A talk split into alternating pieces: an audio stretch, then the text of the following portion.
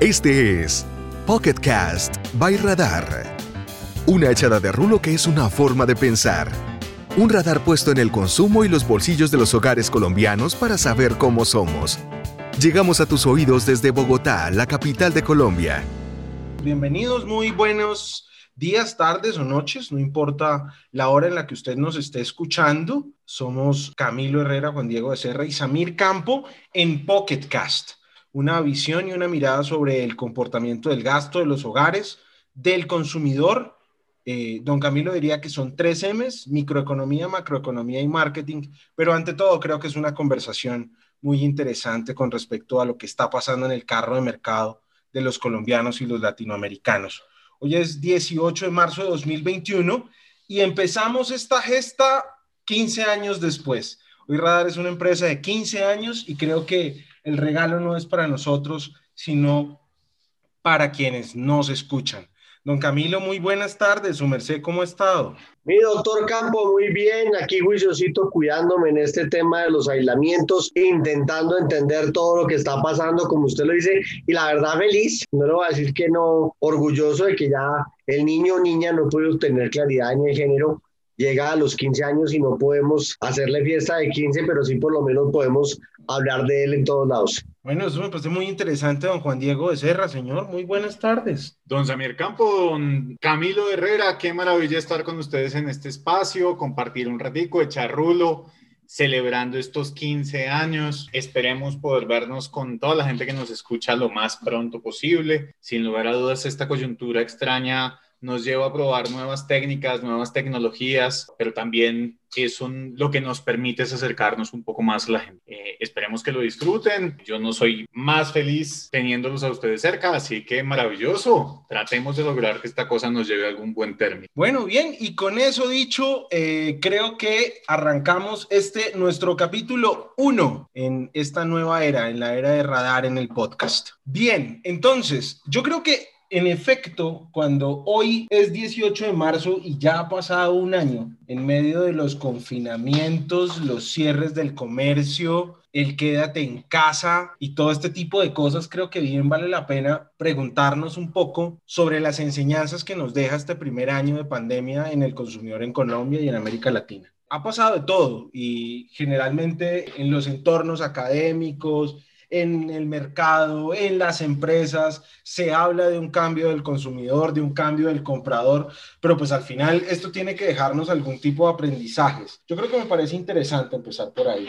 ¿Cuáles son los aprendizajes que tenemos de este primer año de pandemia? Yo comenzaría metiendo la mano ahí de manera atrevida, diciendo una cosa que hemos conversado muchas veces y es yo en los últimos años siempre termino diciendo la misma bendita frase y ya se me hace harta decirla.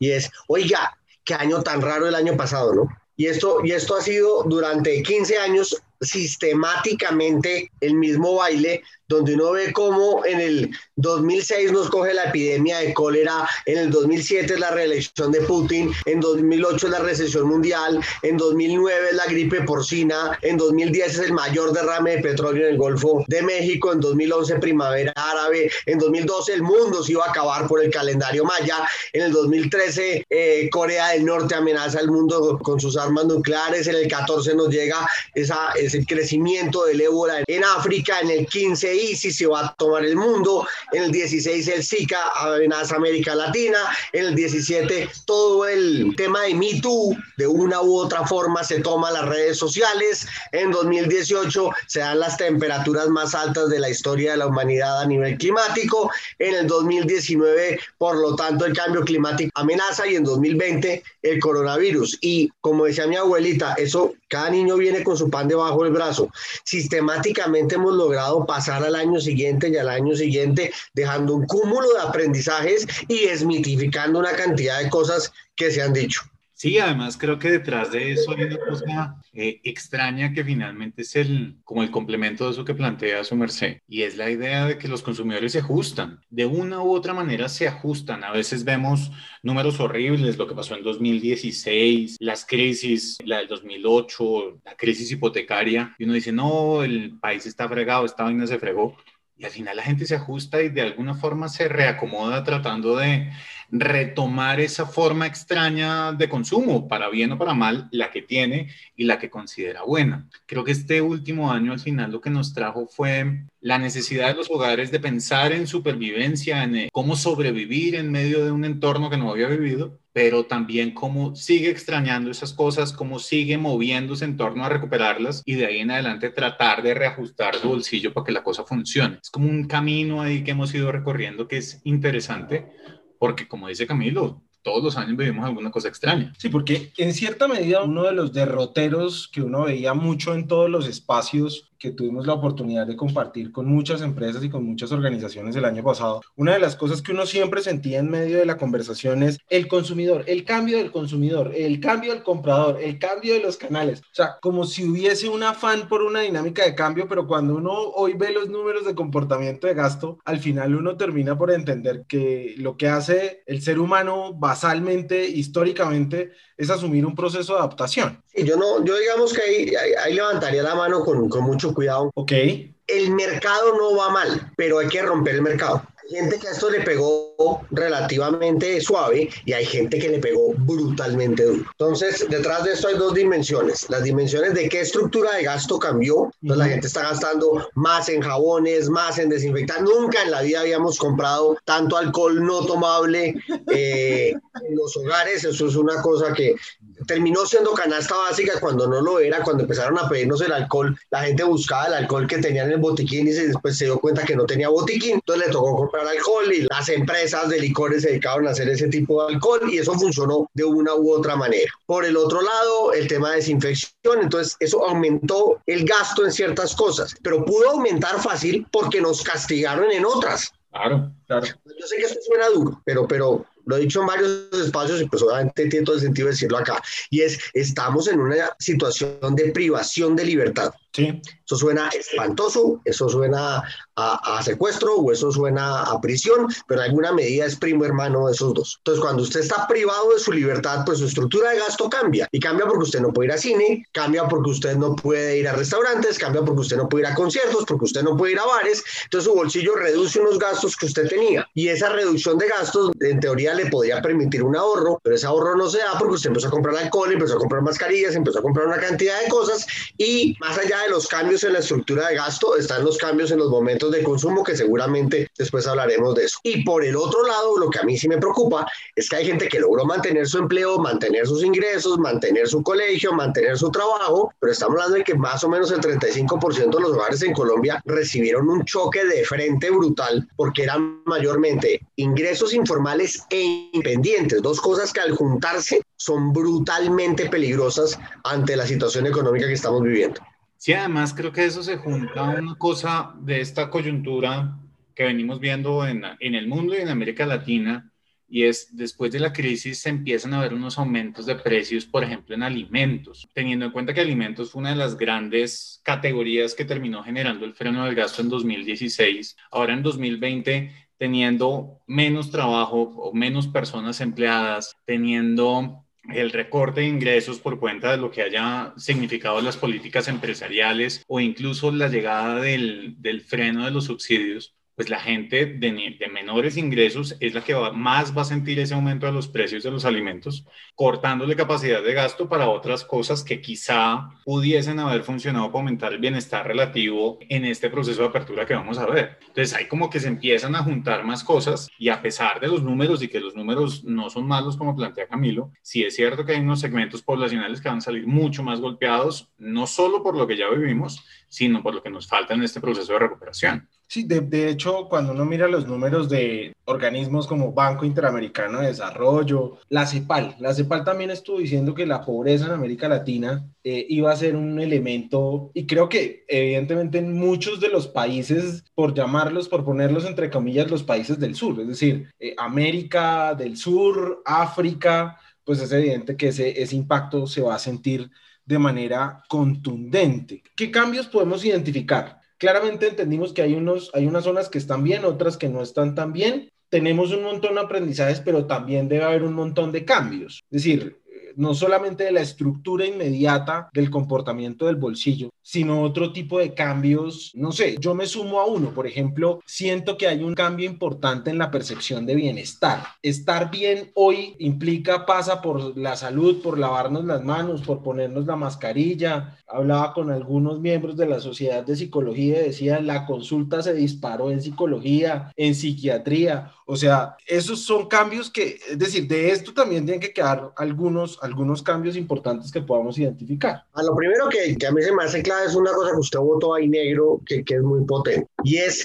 esto no fue tan apocalíptico como dijeron. Uno leía informes que le llegaban porque uno el WhatsApp se le reventaba de documentos año leía informes y aprendimos de curvas de, de, epidemiología, hicimos un curso de estadística avanzada en milésimas de segundo y ahí nos tocó aprender un grupo de cosas y todo decía que el mundo se iba a acabar, que el contagio iba a ser mucho más alto de lo que fue, afortunadamente no fue tanto, digamos al comienzo pensábamos que no iba a ser tan fuerte, nosotros que ya se pensó que iba a ser gigante, pero sobre todo se pensaba que la economía iba a caer de manera brutal en el mundo entero. Y aquí hay una vaina que hay que decir que también es incómoda y espero no causar escosor hacia ningún oyente y es lo que yo leí durante más de seis meses es la economía de los Estados Unidos va a caer tanto como en la recesión de 1929. Y al final la economía de los Estados Unidos solo cayó 3,5%. Lo que acabo de decir no causa ninguna molestia, lo que voy a decir sí causa molestia. Es decir, que lo que hizo Donald Trump económicamente el último año estuvo bien hecho aquí que ha puesto un manto enredado y es una cosa es el tema político, otra cosa que al mal no lo quería nadie, perfecto, no lo quería nadie, y otra cosa que parece que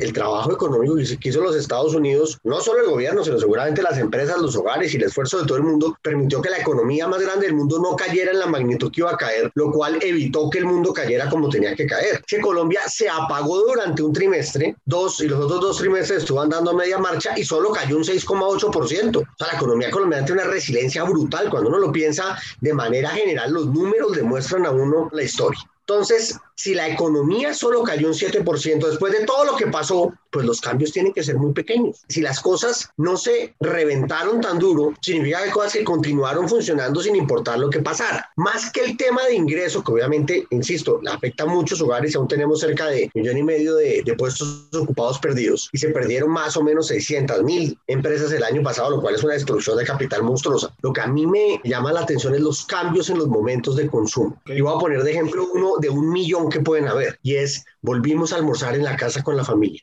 Que vivimos en Bogotá, para mí era impensable almorzar con mis hijos, con mi esposa, en el mismo entorno de un fin de semana, ¿no? Y lo puedo hacer sin problema. Ese tipo de rituales de cambios de momento de consumo obviamente afectan otros momentos familiares y otras costumbres y terminan afectando la dinámica de gasto. Pero lo que pasa es que esto es temporal y es temporal en función de que tan pronto la privación de libertad se libere, los comportamientos tienden a volver a como estaban antes o a unas intermitencias que hagan que las cosas funcionen. Ah, pero a eso, eso que plantea su merced creo que nos lleva a un, escenario adicional pensando en esos cambios de los que hablaba Samir Antonio. Y es todo este tema de los cambios de los canales. De repente por el asunto del encierro nos dijimos a nosotros en las empresas, en toda esta vaina, no, todo se volvió digital, entonces los entornos eh, físicos, eso ya no, eso todo tiene que ser digital. Y creo que en la práctica este encierro nos terminó mostrando que había alternativas. Dentro de esas estaba lo digital, estaban los domicilios, todo eso que tuvo un gran crecimiento, pero que también termina generando la necesidad de, venga, yo quiero volver así no sea hoy, pues yo quiero volver y esa posibilidad después de volver termina generando como esa recuperación de la experiencia. Igual, estoy de acuerdo con su merced, esto termina siendo un entorno de privación de libertad, este encierro obligado para cuidarnos, nos lleva a probar nuevas cosas, pero no significa necesariamente que se van a quedar así. Estos, muchas empresas han, y digamos, lo he escuchado ya de varias, han cumplido sus metas en digitalización pensando al 2025, se adelantó cinco años un montón de procesos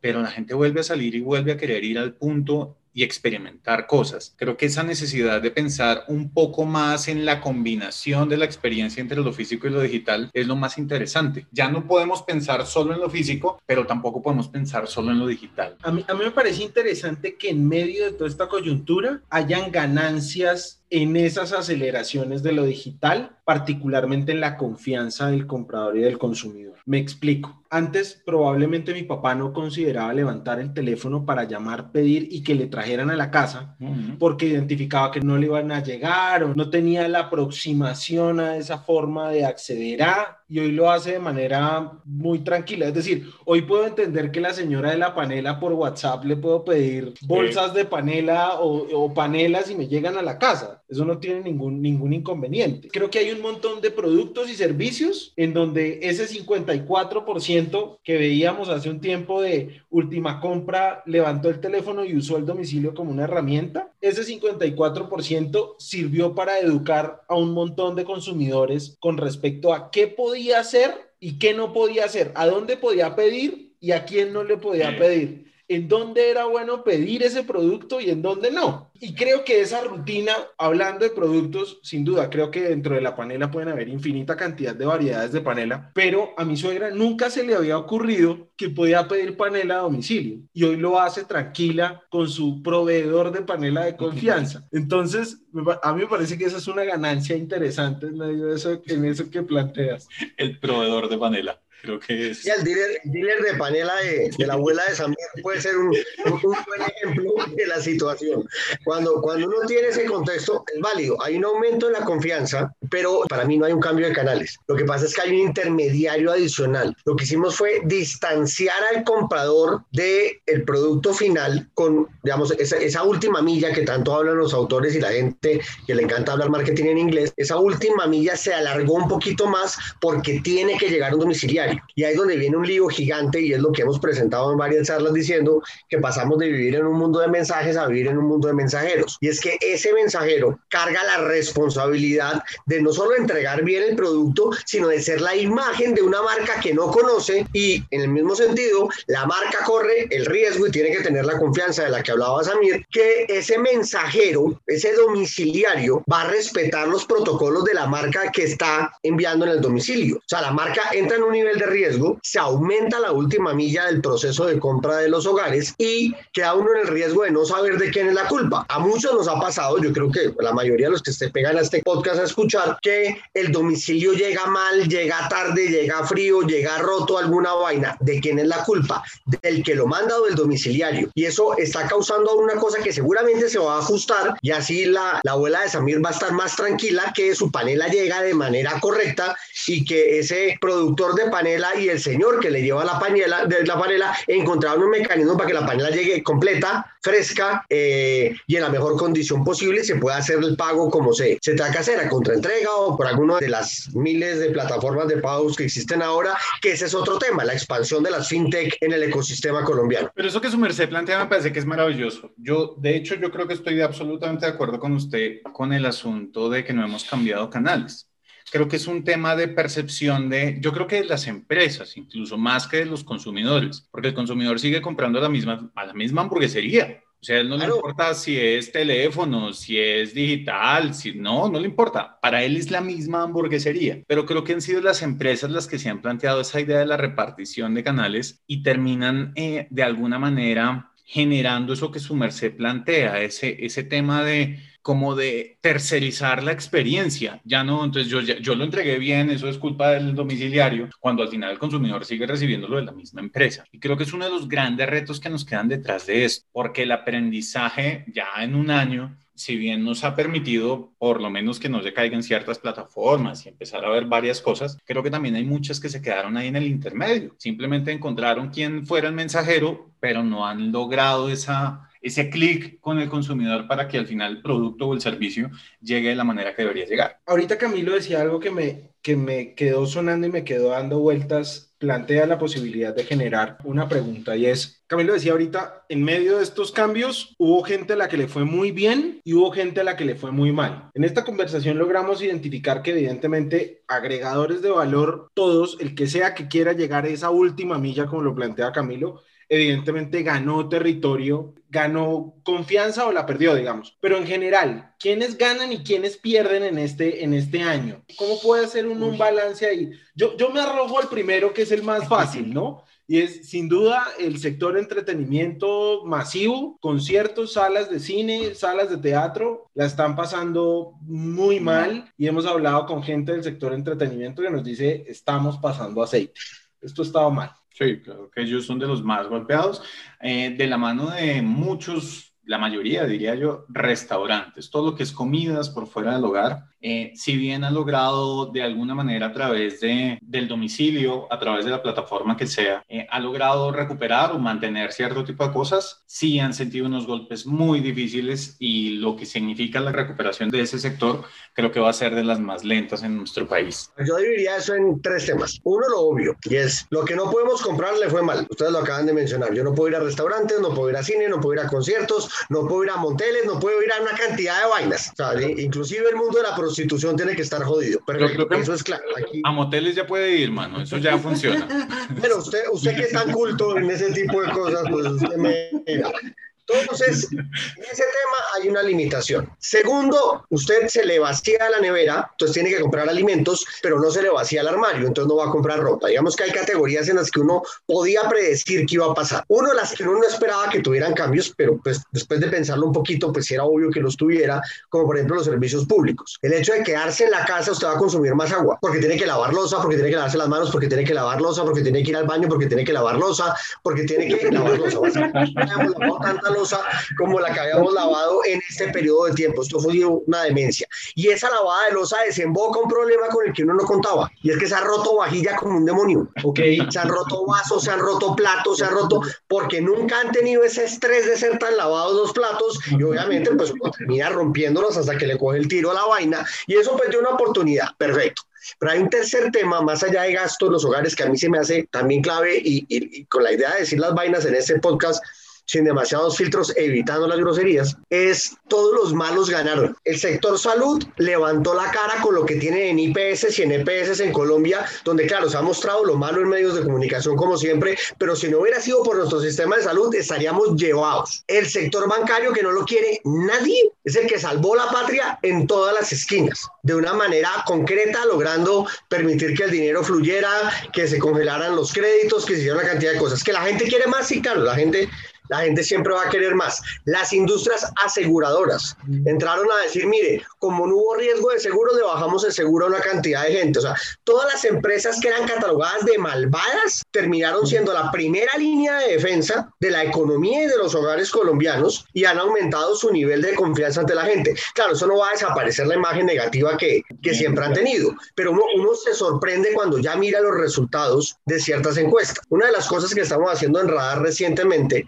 es medir el tema de domiciliarios en el país. Y cuando uno mira ese tema, el grueso de la gente está feliz y agradecida con las plataformas de domiciliarios. Uno pensará que las deberían odiar, que deberían estar desesperados por incumplimiento, que deberían estar cansados por las bicicletas y la gente sentada en la calle hablando. No, el 80% está la gente feliz porque le pudieron solucionar el problema. Lo mismo que los bancos, los mismos que las EPS, los mismos que la seguridad. Y uno que me tiene totalmente sorprendido. Inclusive la gente está contenta con la dieta. O sea, estamos ante choque de imagen que yo no había visto en la vida, en la historia de Colombia, que si lo saben aprovechar los sectores, pues puede haber un reposicionamiento de imagen y pues también que ellos tengan una mejora en muchas de las cosas ineficientes que hacen. Eso que plantea Camilo, eso de los malos, yo creo que también nos lleva a plantearnos una cosa interesante y es Incluso muchos que crecieron eh, o que han crecido en medio de esta situación también se han encontrado que uno de los grandes ganadores es todo lo de las plataformas digitales, que yo creo que ni siquiera ellos tenían demasiado claro, no solo en términos de intermediarios, sino todo lo que significó transformación digital en las empresas, porque hay un desarrollo importantísimo que nos ha obligado, el teletrabajo, un montón de cosas que nos han llevado a eso, pero creo que hay unos perdedores grandes dentro de esa misma, dentro de ese mismo escenario y fue los que han intentado hacer las cosas por hacerlas sin tenerlas dentro de algún marco estratégico. Creo que ese es un tema importante. Sí, pues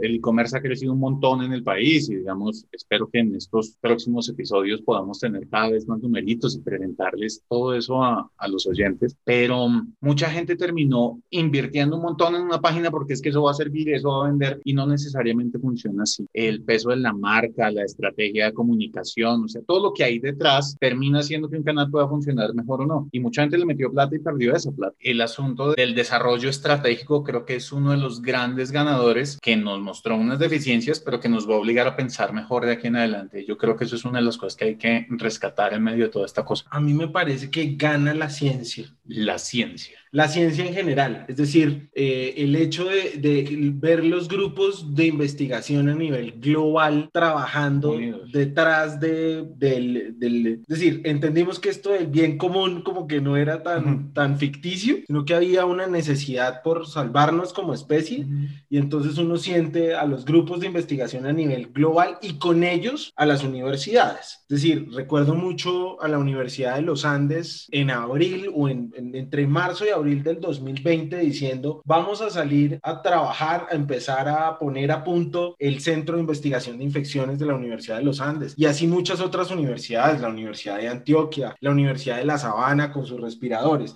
Es decir, entendimos de manera importante que invertirle a la ciencia es un factor central cuando hablar de la salud y del bienestar en general implica, cuando eso está puesto en, en entredicho, es decir, cuando, cuando estamos en riesgo, invertir ese billete en eso es funcional. Sí, creo que es interesante ese planteamiento, ciencia y universidades. Creo que hay unos retos todavía muy interesantes, pero sí. Ahora quiero plantear uno que yo sé que esto va a terminar generando un montón de pelea y pues de discusión por lo menos. Yo creo que mm, la comunicación política es uno de los grandes perdedores de todo este proceso. Lo que ha habido detrás de la comunicación, no me voy a meter particularmente con el desempeño, porque eso ya es un juicio mucho más complejo, pero creo que lo que fue comunicación política ha mostrado que se hacía de manera muy superficial y creo que eso es una de las cosas que se han venido cobrando en los últimos meses. Los comunicadores políticos, si se puede llamar así, o los departamentos de comunicación de ciertos eh, estamentos, creo que son uno de esos grandes qué vamos a hacer a futuro porque tenemos un hueco ahí. Ok.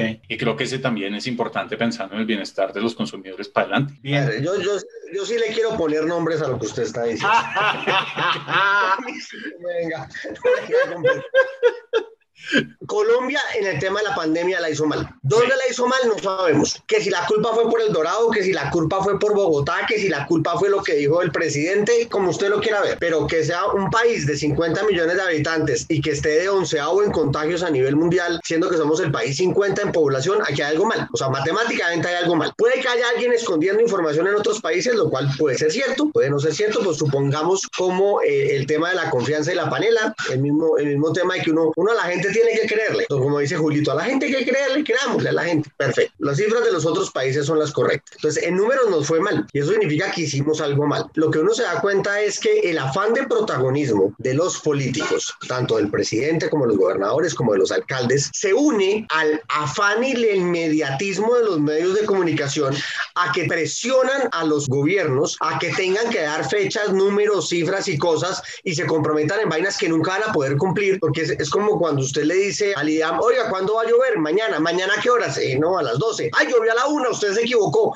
No tenía cómo decirlo. Lo mismo pasa con las vacunas. ¿Cuándo llegan las vacunas? No, que en diciembre, llegaron en enero, en febrero. Ay, el gobierno se equivocó, nos prometió una cantidad de cosas. Pero, ¿qué hago si no me las mandaron? Hay un problema de producción global, el problema no es mío. Es, eso que usted resume en comunicación son las dos hambres. El hambre de protagonismo de los políticos que lo tiene el presidente de la República, y supongo que tiene que ser normal, que lo tienen los gobernadores, que lo tienen los alcaldes, que lo tiene la alcaldesa de Bogotá, que es completamente claro, y yo a eso sí, yo creo que esa batalla entre presidencia y alcaldía de Bogotá ha sido muy negativa para el país, se me hace de hecho torpe, pero pues por estar en tiempos de campaña y ese tipo de cosas, uno como que dice, ok, entiendo por qué pasa, aunque no debería pasar, pero los periodistas ponen contra la pared a los funcionarios públicos. Señor ministro, ¿cuándo llegan las vacunas? ¿Cuántos son y cómo se van a entregar? No, míralo, denme una fecha. Pues que no le puedo dar una fecha. Yo dependo de terceros. Entonces se comprometen con fechas que inevitablemente terminan incumpliendo. Parecen niños chiquitos que no son capaces de decir, yo no puedo contestar eso. Y tenemos que madurar políticamente para que de alguna manera entendamos que hay cosas que no tienen fechas exactas. O sea, si lo que dice Samir es cierto, y es que la ciencia es una de las grandes triunfadoras de esto, una de las cosas que tiene la ciencia es la, es la inexactitud. La ciencia a nivel, digamos, de física es medianamente exacta, pero a nivel de salud lo que hay es un vacío gigantesco de conocimiento que tenemos y que hay cosas que estamos aprendiendo en el camino. Entonces dicen, es que los gobiernos están improvisando. Qué pena con la audiencia. Fue puta, pues claro. ¿Quién no va a estar improvisando una vaina que no se podía hacer? Escucha uno discursos grandilocuentes, una cantidad de gente en redes sociales intentando suponer que los presidentes, los alcaldes, los gobernadores, la OMS, el Fondo Monetario son entes capaces de prever qué va a ocurrir y tener preparado a todo el mundo para que lo haga. Pues, pues sería el carajo ser presidente a la gente y decirle a la gente, mañana nadie sale y todos usan tapabocas y que 50 millones de colombianos hagan eso. Eso es imposible. El tema de comunicación política termina en esa batalla. El hambre de la ambición de los políticos de todos los colores y de los medios de comunicación necesita una fecha para controlarlo porque usted se va a robar la plata. Porque ese es el alma detrás de, del tema que también es un afán de protagonismo de los medios que necesitan protagonismo porque se están quedando con un problema de pauta enredadísimo. El tema, el tema de la pauta es un tema crítico y nos vamos a nuestra siguiente sección, por ahora, sin duda, y con el patrocinio de Radar Consumer Knowledge Group. Vamos a nuestra sección El número. El numerito. El número, el gasto de los hogares para el mes de febrero en Colombia se ubica en terreno positivo. Crecimos un 1.3% con respecto a febrero del año 2020. Este es el número. Bueno, elementos que nos llamen la atención. ¿Qué hay ahí debajo? ¿Qué pasó en febrero que probablemente nuestra audiencia necesita entender? Porque en medio de todo el entorno del que acabamos de hablar, pues sin duda hay cositas que explicar alrededor de gasto de los hogares en su crecimiento en el mes de febrero? Bueno, entonces yo empiezo ahí como para iniciar la cosa. Venimos de un mes donde habíamos caído. En enero caímos, no mucho, pero caímos, un 0.26 creo que fue el numerito. Y caímos porque se volvieron a dar los encierros, las limitaciones, digamos, todo el asunto de las restricciones pensando en evitar que el segundo pico fuera más complejo. Entonces ahí hay un punto importante, venimos de un numerito negativo y pues esta nueva apertura o reapertura, lo que, como la podamos llamar, pues permite que la gente vuelva a salir, que haya un asunto de alguna manera de recuperación de ciertas cosas. Creo que ese es un tema importante porque debería ser una constante hasta que lleguemos al próximo cierre. Prontamente tendremos que tener uno nuevo. Ahí, ahí, complejo. Yo a eso le sumaría, doctor Becerra, un tema que es, que es a veces, eh, llamémoslo así, opaco para las personas, pero que es muy importante tenerlo presente, y es que el gasto de los hogares incluye toda la estructura de gasto. Y al decir toda la estructura de gasto es toda la plata que se gasta en los hogares al mes. Eso significa que están los gastos en arriendo, están los gastos en servicios públicos y demás. Entonces, cuando uno revisa ese crecimiento del gasto, que es el número que estamos analizando del 1.3, hay que entender que el comercio aún sigue en terreno negativo. Ok. El gasto de los hogares en el comercio sigue en terreno negativo. ¿Por qué? Porque aún hay un impacto claro del tema de los aislamientos Segundo, acuérdense que febrero tiene un día menos que el año pasado y eso evidentemente tiene que ver porque un día menos de ventas le pega. Y tercero, pues estamos en una condición de empleo distinta a la de hace un año. Vale la pena modular el tema. Si bien el gasto de los hogares crece, el gasto en el comercio no crece, es decir, lo que más está creciendo es por fuera del comercio, que tiene que ver con arriendos, con salud y con educación, que afortunadamente muestra una mejora del bienestar de los hogares ante las situaciones vividas los últimos 12 meses. Más vale la pena también resaltar que de una u otra forma, en contra de nuestro gusto, obviamente, la canasta de entretenimiento se desacelera otra vez frente a lo que había pasado en enero. O sea, en diciembre se había logrado recuperar, en enero cae y en febrero vuelve a caer, inclusive más que una caída del 18%. Es decir, lo que es cinemas, rumba, compra de libros, eh, eh, música todo lo que es la canasta de entretenimiento de una u otra manera, o los bienes y servicios naranja, como diría este gobierno, siguen de capa caída y siendo los que están recibiendo mayormente ese golpe y la mayoría de esto obviamente es comercio. Sí, yo diría que pues también uno de los temas ya que Camilo lo plantea desde la esquina compleja, lo que significa también un posible crecimiento de informalidad, un aumento muy importante de personas desempleadas tienen de alguna forma que conseguir la platica, eso no hay nada que hacer, la plata necesita para llevar la comida a la casa entonces probablemente tengamos un aumento importante de informalidad y eso también debe estar pegando el comercio formal, obviamente, porque pues la plática es limitada, sea la cantidad de plata que yo tenga. Si la gasto más en entornos informales, pues me va a quedar menos para los entornos formales. Entonces creo que ese es un proceso que de hecho va a ser uno de los grandes retos que vamos a tener detrás de esta cosa, porque la informalidad no va a ser tan fácil de disminuir en los próximos meses. Ahora, y cuando uno habla de informalidad, voy a meterme en, en, otro, en otra de esas balaceras en las que sistemáticamente nos hemos metido en este primer capítulo de podcast. Y es el primero. Y es el primero. Y con este ya la gente no vuelve. esperemos que sí, esperemos que sí. por favor, vuelvan, vuelvan.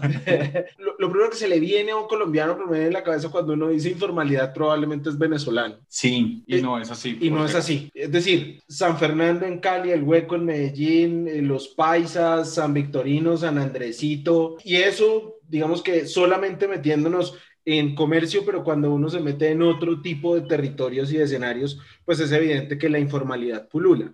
Son 2 millones, 1.7 millones, 1.8, ahí sí como diría Camilo, de acuerdo al libro que uno quiera leer, pero es evidente que, que no solamente se refiere a eso, es decir, sí tenemos 2 millones de personas más en el mercado, 2 millones de personas más que están gastando más en el mercado, 2 millones de personas que bajo las decisiones del gobierno nacional van a tener la posibilidad de trabajar formalmente, van a poder entrar formalmente a la economía colombiana a trabajar, a tener derecho a aseguramiento social y un montón de cosas, pero que no necesariamente la estructura de informalidad crece gracias a ese proceso migratorio. Sí, de acuerdo, pues es que más del 50% del empleo en nuestro país, antes de todo esto, antes de esos 2 millones de venezolanos ya era informal. Claro, digamos que hacen que, que la presión pueda ser un poco mayor, pero pues nosotros ya teníamos un problema. Quizá no a los niveles de Perú, donde puede ser del 78, 80%, pero sí ya teníamos un problema serio y particularmente, por ejemplo, en Cúcuta, donde el 30% del empleo era formal antes de llegar a eso. Eh, estoy de acuerdo contigo, esto no es un asunto de nacionalidad. Nosotros ya teníamos un problema estructural, como para utilizar una de las palabritas de esas que utilizan los señores economistas importantes, y creo que esto lo que terminó haciendo fue mostrándonos que ese problema que teníamos allá y que no le habíamos puesto tanta atención, más allá de que saliera de vez en cuando en noticias, es un asunto al que nos va a tocar enfrentarnos en el corto plazo de manera dramática. Sí, pero no. Viva el economista. No, no soy de esos economistas grandes. Lo eh, de hecho, yo no soy tan macro como micro, inclusive en tamaño, pero como ustedes conocen, ustedes dos y seguramente uno que otro que esté viendo este podcast, yo me dediqué a estudiar el tema de la informalidad con cierto juicio hace unos años. Y una de las tantas cosas que entendía de la informalidad es que uno es una estrategia cultural. Sí. Y cuando yo escribí el libro, eh, formalmente informales el título resume el alma de la informalidad en Colombia. Somos muy formales para unas vainas y muy informales para otras. Somos formales y nos gusta que las cosas se hagan bien, pero somos lo suficientemente despelotados para que otras cosas se hagan mal y no nos incomode. Segundo, la informalidad no es un delito. Ok, cierto. Sí, es cierto. La informalidad no es un crimen. Que en la informalidad hay crimen, así hay crimen. En la formalidad también, que quede claro. No, sí, sí, sí. O sea, no, no estoy diciendo que solamente a un lado. Perfecto. Esa informalidad que obviamente resiente el golpe del, del, cierre económico, porque el grueso del cierre que se da se da en establecimientos de comercio y mayormente de entretenimiento y de restaurantes, que son los que mayormente se cerraron y donde se perdió la mayor cantidad de empleo. Son mercados que muy rápidamente se pueden recuperar. O sea, la pérdida de un empleo informal en menos de tres meses se ha recuperado. Igual a las mismas condiciones paupérrimas del empleo, del empleo informal, que no tiene la cobertura en seguridad social, que no tiene una cantidad de beneficios dentro del marco de lo legal. Eso es cierto, pero de una velocidad de recuperación del empleo mucho más grande. Si los empleos que hubiéramos perdido son como lo que le pasó a Estados Unidos, lo que le pasó a Alemania, lo que le pasó a Inglaterra, que fueron empleos formales, ellos saben demorar mucho en recuperar ese empleo formal, porque el empleo formal requiere que empresas formales tengan la capacidad de contratar formalmente a la gente. Entonces, una conversación privada que tuvimos en el famoso radar share que seguramente la audiencia no sabe qué es eso. Radar es una reunión que hacemos el equipo de Radar y traemos un invitado externo a que nos dé su opinión. La doctora Cecilia López, exministra, seguramente de grata y de ingrata recordación para muchos, dependiendo de en qué lado de la frontera estén, nos decía, ojo, que el gran problema que tiene Colombia es que no hemos sido capaces de crear mayor empresa para que haya mayor producción y mayor empleos formales. Entonces lo que hay en Colombia hay es un boom de emprendimiento, que emprendimiento qué es? Un rebusque tecnificado. Entonces hay emprendimientos a nivel tecnológico ya han pasado cosas muy lindas, pero es que una cafetería es un emprendimiento, es que una tienda de barrio es un emprendimiento, es que un vendedor en la calle es un emprendimiento. Entonces, alguna vez hablaba yo con Jorge Rausch, que es amigo aquí de la casa y amigo personal mío, afortunadamente, me decía a mí que el gran boom del emprendimiento en Colombia se llama restaurantes. La gente le queda muy fácil montar un restaurante. En la medida en que la gente salga a la calle, se elimine esa privación de la libertad y la gente pueda estar otra vez en el aparato del día a día, los restaurantes van a volver a surgir o aparecerán cocinas negras y las cocinas negras empezarán a mandar domicilios y lo que sea. Acuérdense ustedes dos que tuvimos un radar que estaba en ese mundo de los restaurantes y nos contaba cómo era ese negocio por dentro. Yo, al contrario, si, si bien esto es herético en la economía y sé que me puede caer el mundo entero encima por lo que voy a decir, yo digo, menos mal teníamos las tasas de informalidad que teníamos. Pero eso ya, lo habíamos planteado, eso ya lo había planteado su merced por allá en 2016. Sí. Es que está en el libro. Lo que usted permite es tener un mecanismo de amortiguación de la economía. O sea, tiene una economía muy rígida, que es la formal, y una informal, que es la que recibió el golpe y lo va a poder sacar al otro lado más rápido. Claro, en menores condiciones va a aumentar la pobreza, va a aumentar la riqueza de los más ricos. Es decir, eso va, esto sale mal. Inevitablemente, después de un problema de esto, las cosas salen mal. Pero esa informalidad va a ser parte de la solución, pese a que, como economista, no sería lo que yo más quisiera que pasara. Bueno, ahí está el reto. Una interesantísima conversación. Antes de irnos, que ya casi este espacio va cerrándose progresivamente, Oigan, ¿qué hay que tener en cuenta para esto que se nos viene? Es decir, estamos, estamos hoy 18 de marzo, estamos a 12 días de cierre de mes. ¿Qué más se nos viene? ¿Qué hay ahí en la agenda que debemos tener muy presente para lo que nos resta de mes y para lo que se nos viene en términos de... Bueno, a mí me surge la primera, así como que es un miedo que tengo. Eh, como el año pasado, marzo no fue un, mes tan difícil porque finalmente solo tuvimos el cierre de los últimos días del mes. Abril sí fue un mes muy malo. Conforme vayamos a ver números este año, vamos a ver cosas muy positivas. Y eso creo que nos debe obligar a no dejarnos obnubilar. Vamos a ver números muy bonitos, pero hay que entenderlo como parte de un proceso estadístico básico, porque si el año pasado todo se fue para el piso, este año toca tener en cuenta que esos crecimientos van a ser muy locos y nos toca apretarlos para no salir de, por lo menos de la lógica del comportamiento de las empresas. Creo que ese es un tema que hay que tenerle mucho cuidado para los próximos dos o tres meses que vienen, porque van a ser muy locos desde esa esquina a mí, por ejemplo, los fríos de estos días en Bogotá, las lluvias en Cali, eh, está lloviendo en todo el país. Claro, estamos acostumbrados a que abril es lluvias mil, eso, eso hace parte ya del, del decir de todos los colombianos en muchos rincones del país, pero evidentemente una inflación en alimentos vía escasez a mí en lo particular me preocupa. Creo que es un tema sensible para la canasta de gasto de los colombianos. el momento no es tan chévere. Puede, que haya presiones inflacionarias. En el comienzo del podcast, Juan Diego hablaba del aumento de precios de los alimentos a nivel global por una mayor demanda y una ruptura de la cadena global de comercio. O sea, básicamente eh, mandar trigo a otro lado salió carísimo porque los contenedores se quedaron quietos en los puertos y eso dificultó y sigue dificultando el comercio internacional. Entonces puede que hayan presiones inflacionarias, estoy de acuerdo. Lo que plantea Juan Diego es fundamental. Cuidado con el efecto rebote, tenganle pánico al análisis de datos, eh, compárense contra el 2019 sistemáticamente, eviten compararse contra el 2020 y seguramente el tema que se nos va a venir grande de gasto de los hogares este año, aunque en realidad no va a ser de este año, sino del próximo año, va a ser reforma tributaria, o reforma fiscal, o reforma del crecimiento económico, o el nombre con el que se termine erradicando esto, que de antemano yo quiero hacer tres precisiones fundamentales. La primera, yo Camilo Herrera, no sé si radar, pero yo Camilo Herrera soy amigo del IVA universal, pero la, un IVA universal con una tasa bajita. Yo como le, se lo he dicho a varias autoridades, hablemos de tasas y no de mujo, hablemos de cosas que sean sensatas para que esto funcione. Y la devolución del IVA. Ese tema es clave y tiene sentido para muchas cosas. Segundo, lo que presentó en estos días el Comité de Expertos Tributarios, lo anticipo en este podcast como una cosa posible, contradice muchas cosas del gobierno nacional y eso le va a dar batería y munición a la oposición contra el gobierno en el debate. eso, eso no le salió tan bien al gobierno. Y tercero, de una u otra manera,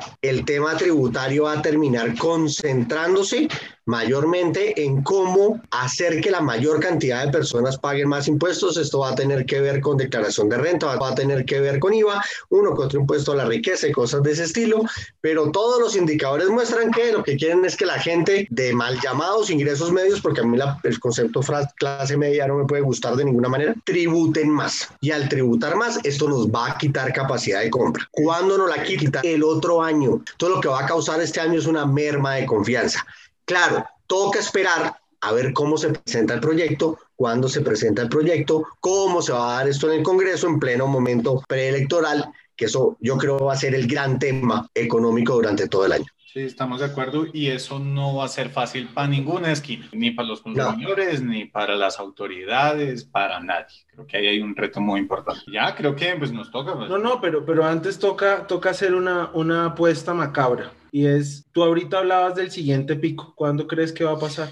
Ah, lastimosamente yo creo que lo vamos a tener después de Semana Santa, abril, pues hace parte, ya, lo, ya estamos viendo, a pesar de un avance mayor que el que hemos tenido nosotros en términos de, de vacunación, ya se está viendo en Italia, eh, eh, Europa sigue cerrada, vamos a tener un nuevo pico, yo creo que por ahí en abril.